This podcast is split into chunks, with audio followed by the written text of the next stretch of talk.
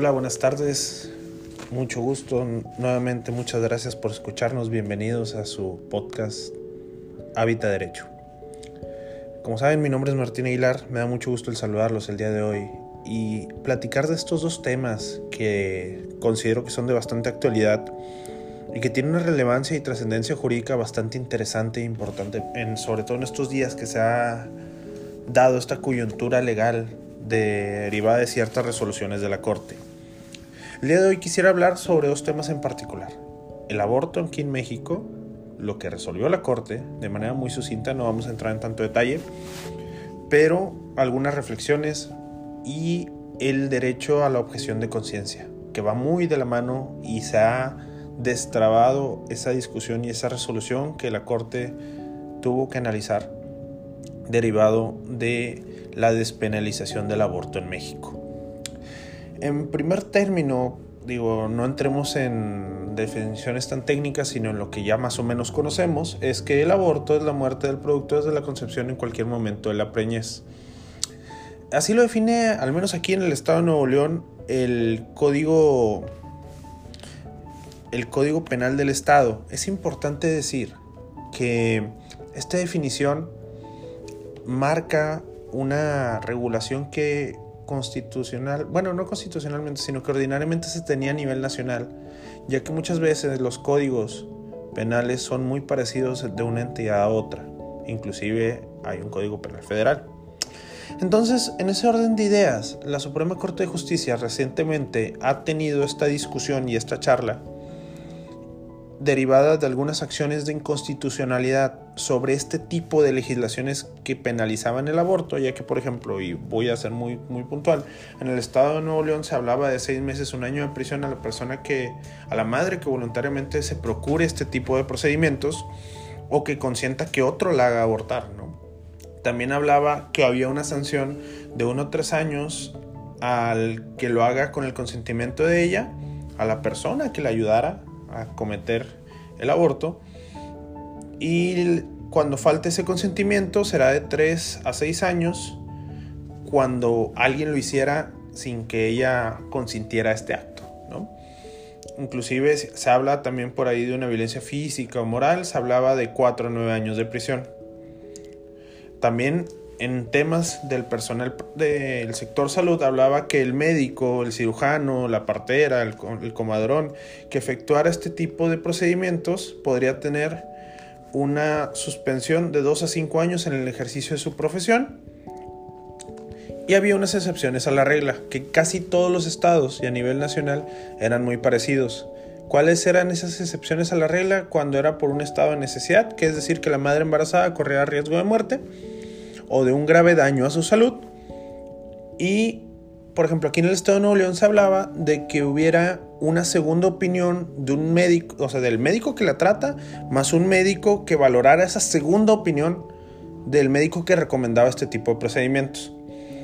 Entonces, obviamente con la limitante de que mientras esto fuera posible y que no fuera peligrosa esa demora.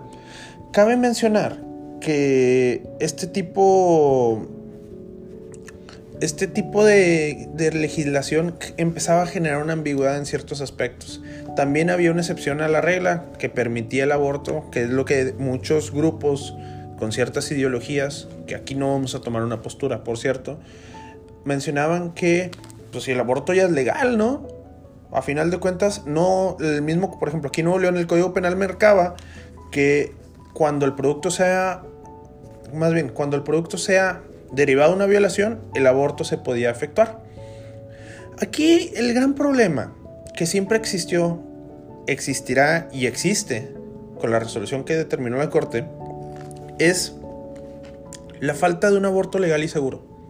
¿A qué me refiero? Que es lo que muchos grupos que pregonan esta situación de, de buscar esa libertad sexual, de decidir sobre el cuerpo de la mujer, es que no hay una clínica o nuestro sistema de salud, tanto público como privado, meramente no está preparado para regular este tipo de situaciones. Aclaro que no estoy ni a favor ni en contra. Y existe mucha señalamiento de que a veces es que eres hombre, no tienes la oportunidad de decidir, pero yo creo que como sociedad tenemos que generar este tipo de ejercicio de dialéctica, es decir, generar un debate, una, una escucha de todas las ideas que tenemos alrededor y ver qué es lo que mejor se nos adapta. El derecho, a final de cuentas lo mencionaba en otros capítulos, es una ciencia social, no es una ciencia exacta. Entonces no podemos regular plenamente todo lo que pasa en este tipo de situaciones. Entonces, aquí yo creo que lo importante es garantizar ese derecho a un procedimiento médico que no ponga en riesgo a la paciente en una clínica clandestina o en un sistema de salud eficiente, ya sea público o privado. Eso yo creo que es uno de los puntos torales que se tienen que abarcar. La Corte declaró inconstitucional cualquier legislación, sea Código Penal Federal o de alguno de los estados de la República Mexicana que prevea penalizar el aborto. Consecuencias, gente que está ahorita en prisión pudiera acceder a una libertad anticipada por esta situación a que sus procedimientos queden sin fondo y puedan gozar de esa libertad. También, desde mi muy humilde punto de vista, va a generar una ambigüedad de qué hacer. Por ejemplo, una clínica del sector privado que llegue una paciente y te diga, oye, fíjate que estoy embarazada, pero he decidido por mi propia voluntad y derecho el abortar. ¿Qué procedimiento hay que seguir? ¿Cómo lo vamos a seguir? ¿Cómo vamos a garantizarle ese derecho a un procedimiento médico técnico adecuado? Ahora bien, eh, supongamos que es una clínica de la institución del servicio eh, de salud público, un IMSS, un ISTE. Alguien del programa Bienestar actualmente, antes Seguro Popular, no lo sé. ¿Cómo le vamos a garantizar esas condiciones? ¿Qué procedimiento debemos de llevar a cabo? Entonces, sí, estoy de acuerdo en ser inclusivo, estoy de acuerdo en regular nuevas legislaciones, pero la situación puntual aquí es, ¿cómo le garantizamos a la sociedad ese derecho? ¿Cuál es el ejercicio? ¿Cuál es el camino a seguir? Esa ambigüedad es la que dejó la Corte ahorita al aire, desde mi muy humilde punto de vista. ¿Por qué? Porque va a obligar a legislar a los estados, a los congresos locales. Y tenemos a los grupos, por ejemplo, allá hay algunos sacerdotes en algunos lados, vi algunas notas de que aquel médico que consiente y haga ese aborto será excomulgado. O el legislador que legisle, que cree una ley que lo permite y te diga el cómo, va a ser excomulgado. Eso viniendo a la Iglesia Católica.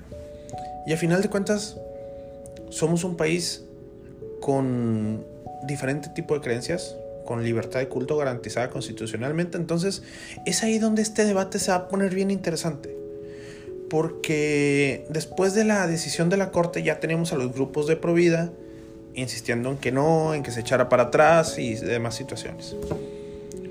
Al final de cuentas, hablamos de, una, de tener o tener la necesidad de hacer una gran ponderación de derechos el derecho a la salud, el derecho a una salud sexual reproductiva, el derecho a decidir, un derecho que a final de cuentas han obtenido las mujeres y que se está consagrando actualmente, que es lo que se discutió mucho en la Corte. Entonces, nos encontramos con esta coyuntura de hacia dónde va a ir nuestros, nuestros congresos locales. Eso es lo muy interesante de todo esto es ahí donde va a entrar ese ejercicio del que algún momento hablé sobre el legislador racional. El espíritu del legislador racional. Lo hablaba un jurista de nombre Manuel Atienza, español, que es en el momento en el que estamos, con lo que estamos viviendo, cómo se va a legislar. Y eso va a ser un tema muy interesante, que a todos nos compete y a todos nos debe interesar saber impulsar tanto grupos de derecha, de izquierda, centro, izquierda, centro, derecha, a favor de la vida, a favor del aborto, feministas, etcétera, participar en ese proceso legislativo. En esas sesiones, exigir que nuestros legisladores hagan esas sesiones abiertas. Obviamente, estamos en pandemia, a distancia, etcétera, etcétera, pero que podamos ser escuchados, que hagamos ese ejercicio de, dialéctica, que de todas las ideas, de todas las corrientes, obtengamos una mejor decisión, una mejor, un panorama más amplio. Es ahí donde va a valer la pena lo que estamos haciendo. Eso por el lado del aborto, del aborto, ¿no? Pero de la mano con lo del aborto empezó a suceder que se reactivó el debate que estaba pendiente de una acción de inconstitucionalidad de la Corte promovida por la Comisión Nacional de Derechos Humanos sobre la constitucionalidad o no de la Ley General de Salud, en específico el artículo 10 bis. El artículo 10 bis consagra lo que es el derecho a la objeción de conciencia. El derecho a la objeción de conciencia se puede definir como aquel que tiene cualquier ser humano de realizar una, acción, un procedimiento considerado por la norma jurídica como un deber o un mandato, anteponiendo ante ellos sus razones morales, religiosas o axiológicas. En ese sentido, nuestra Ley General de Salud preveía, o prevé aún, porque vamos a entrar en ese proceso legislativo nuevo, que todo el personal de... Y en específico lo voy a leer para ser más claro, ¿no? Artículo 10, 10 bis, el personal médico y de enfermería que forme parte del Sistema Nacional de Salud podrán ejercer la objeción de conciencia y excusarse de participar en la prestación de servicios que establece la ley cuando se ponga en riesgo la vida del paciente o se trate de una urgencia médica, no podrá invocarse la objeción de conciencia. En caso contrario, se incurrirá en la causal de responsabilidad profesional. El ejercicio de la objeción de conciencia no derivará en ningún tipo de discriminación laboral. Es importante que este artículo se adicionó el 11 de enero, febrero, el 11 de mayo de 2018. A partir de ahí, la Comisión Nacional de Derechos Humanos interpuso una acción de inconstitucionalidad ya que se consideraba que, violentaba o había una vulneración de derechos o de principios de seguridad jurídica, legalidad y supremacía constitucional. Porque ya estábamos haciendo una afectación de terceros al ejercer un derecho propio que es la objeción de conciencia. Entonces, lo, interesante de, este tema o de este tipo de procedimientos es que yo como profesional del sector salud puedo decir, oye, trabajo en una clínica del sector público-privado, por el ejemplo que ustedes quieran tomar, en la cual llega una paciente y me dicen, necesitamos hacerle un aborto. Digamos que eres un médico de, de raíces o creencias católicas como la gran mayoría, de, hecho es la religión que más seguidores tienen aquí en nuestro país. Entonces, que diga, no, es que yo estoy a favor de la vida, yo no puedo, mi ética profesional no me lo permite, y menos mis creencias religiosas, las cuales no entraremos en debate si son buenas o malas, pero son creencias. A final de cuentas, si tenemos ese derecho a esa creencia religiosa. Entonces, en ese orden de ideas, él podía objetarse de efectuar ese procedimiento. El problema es que, bueno, supongamos que es un procedimiento de un aborto que deriva de una violación que prevé la ley que es válida hasta este momento aquí en el estado de Nuevo León y le dicen hazlo por mandato de un juez o con la autorización de un juez, señorita, usted puede abortar. Bueno. Y él dice, no, es que te toca porque estás en el turno y estás de guardia en tu residencia de ginecología y obstetricia, etc. Y él alude ese derecho. ¿Qué va a suceder? ¿Va a tener una responsabilidad profesional? ¿Qué va a pasar en esa situación? La Corte decidió declarar la invalidez y la inconstitucionalidad de este artículo 10 bis. Y ordenó girar un exhorto vinculante, es decir, obligatorio al Congreso Federal para que legisle y aclare la ambigüedad que hay en la ley, porque no quedó, cuando la redactaron en su momento quedó un poco ambigua. Entonces, ¿qué es lo que sucede? Que ahorita una decisión de objeción de conciencia es declarada inconstitucional la ley. ¿Cómo la voy a hacer valer? Bueno, objeta tú tu, tu criterio, tu conciencia de no querer hacer un procedimiento de esa, de esa índole, de esa naturaleza. ¿Y qué va a suceder? va a ser necesario que un juez intervenga para ponderar si puedes obligar al médico o a la institución que tiene ese médico o cómo funciona. En mi muy humilde punto de vista, el dejarle las determinaciones a un juez, a final de cuentas, entra la interpretación legal, entra al apartado de, de conocer el caso. Pero a veces, por ejemplo, en este caso que estoy poniendo, digamos que es producto de una violación. ¿Por qué revictimizar a la víctima? ¿Por qué decirle te tienes que esperar hasta que un juez decida? ¿Qué pasa si falla en contra? Va a tener una segunda instancia, va a tener un amparo indirecto, o puede irse directamente a un, mecanismo de control constitucional que es el amparo indirecto, para que un tribunal federal conozca. Pero estamos en pandemia, sabemos la carga de trabajo de nuestros tribunales. ¿Cuánto tiempo se va a tardar? ¿Ese lapso qué va a pasar? ¿Vas a tener al médico con la zozobra, con la y a la paciente con esa zozobra de qué va a pasar, qué va a suceder? Desde mi muy humilde punto de vista, la Corte se lavó las manos y lo envió al Congreso Federal, pero le hubiera puesto un periodo de tiempo. Es aquí donde entra esta noción importante que tienen que hacer los grupos de derecha, de izquierda, a favor, en contra, porque son derechos que se contraponen y son derechos que se van a ejercer invariablemente en este país. Lo correcto sería decirle al Congreso Federal, señores, tienes tiempo en contra, pero legisla, danos las bases y dales, danos un panorama de cómo hacerle. Una sugerencia personal profesional. Como lo mencioné, yo soy abogado del sector salud privado desde hace muchos años. Tenemos varios clientes en ese ramo.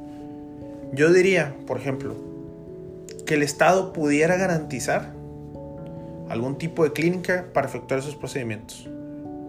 O bien, que exista un lineamiento o un protocolo de cómo actuar que derive la ley a través de una ley reglamentaria o de una NOM, no lo sé, cuál sea el mecanismo más idóneo porque no sabría decirlo, pero que gestione o genere el hecho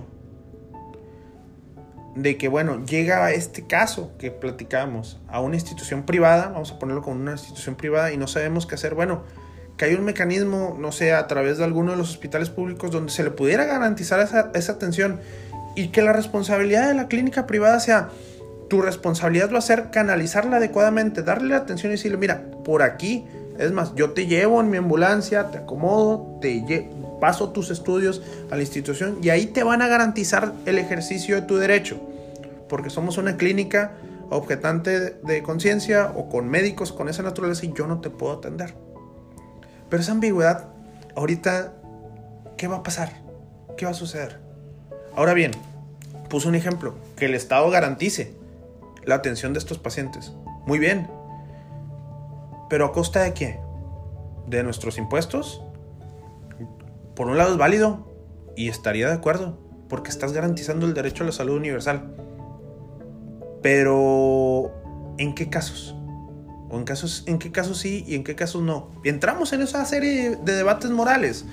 Ejemplo, cuando digamos que ya es una paciente recurrente, una persona irresponsable que está teniendo relaciones sin protección, etcétera, y lo hace una y otras veces, de perdido unas dos veces al año, ¿no? Vamos a poner un ejemplo muy, muy exagerado es su, libertad sexual que es válida y es respetable. Yo no digo que no, yo no me estoy poniendo ejemplos, claro. Pero otros grupos dirán, oye, ¿por qué estoy pagando yo a una persona irresponsable? Es ahí donde este debate se pone interesante. Es ahí el objetivo que tengo en este podcast, en invitarte a la reflexión estés a favor o en contra del aborto, estés a favor o en contra del derecho a la objeción de conciencia, lo que te quiero decir hoy es, a modo de conclusión, para ir cerrando el tema, es participa, no te quedes callado, nutre la conversación, nutre el debate, no dejes en manos de los legisladores algo que también puede estar en tus manos. No necesitas ser abogado. No necesitas ser profesional de la salud.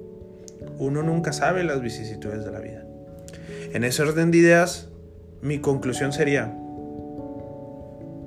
bienvenida a la inclusión, bienvenida el reconocimiento de derechos a todas las clases sociales, a todos los grupos que nos abarcan nuestra sociedad, a todos, bienvenidos, bienvenidos, de verdad. Pero no dejen las cosas, no se laven las manos. Señores de la corte, no sean ambiguos. No hagan algo vinculante pero atemporal, como pasó con el exhorte de la objeción de conciencia. Es un derecho de los profesionales de la salud. Y más ahorita que estamos viendo tiempos muy complejos para ellos. Todavía sumarles una carga más. Se me hace medio injusto la realidad de las cosas. A los grupos que obtuvieron ese derecho a abortar y a declararlo inconstitucional y que no se penalizara, felicidades. Me da mucho gusto porque también creo que nadie estamos exentos de sufrir una situación de esa naturaleza. A los grupos pro vida, yo creo que cada ideología es válida. Pero es importante también, porque desde mi muy humilde punto de vista, quedaron muy atrás. Háganlo valer. Viene el debate, la objeción de conciencia. Formen parte de cómo van a garantizar un aborto legal y seguro. Formen parte de cómo va a ser el debate de la objeción de conciencia. el derecho no es una ciencia exacta, ya lo dije ahorita. Es una ciencia social y formamos todos los que formamos parte de esta sociedad.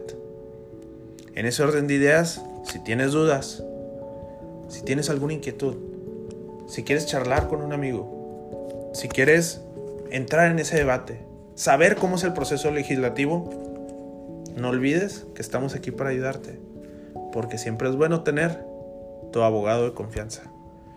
Muchas gracias por escucharme. Espero que estos temas sigan siendo de tu interés. Si te interesa saber un poco más, escríbenos. Comparte este contenido. Nunca sabes a quién le pueda servir o quien esté pasando por un momento así. Te agradezco tu tiempo por escucharme. Gracias. Buenas tardes.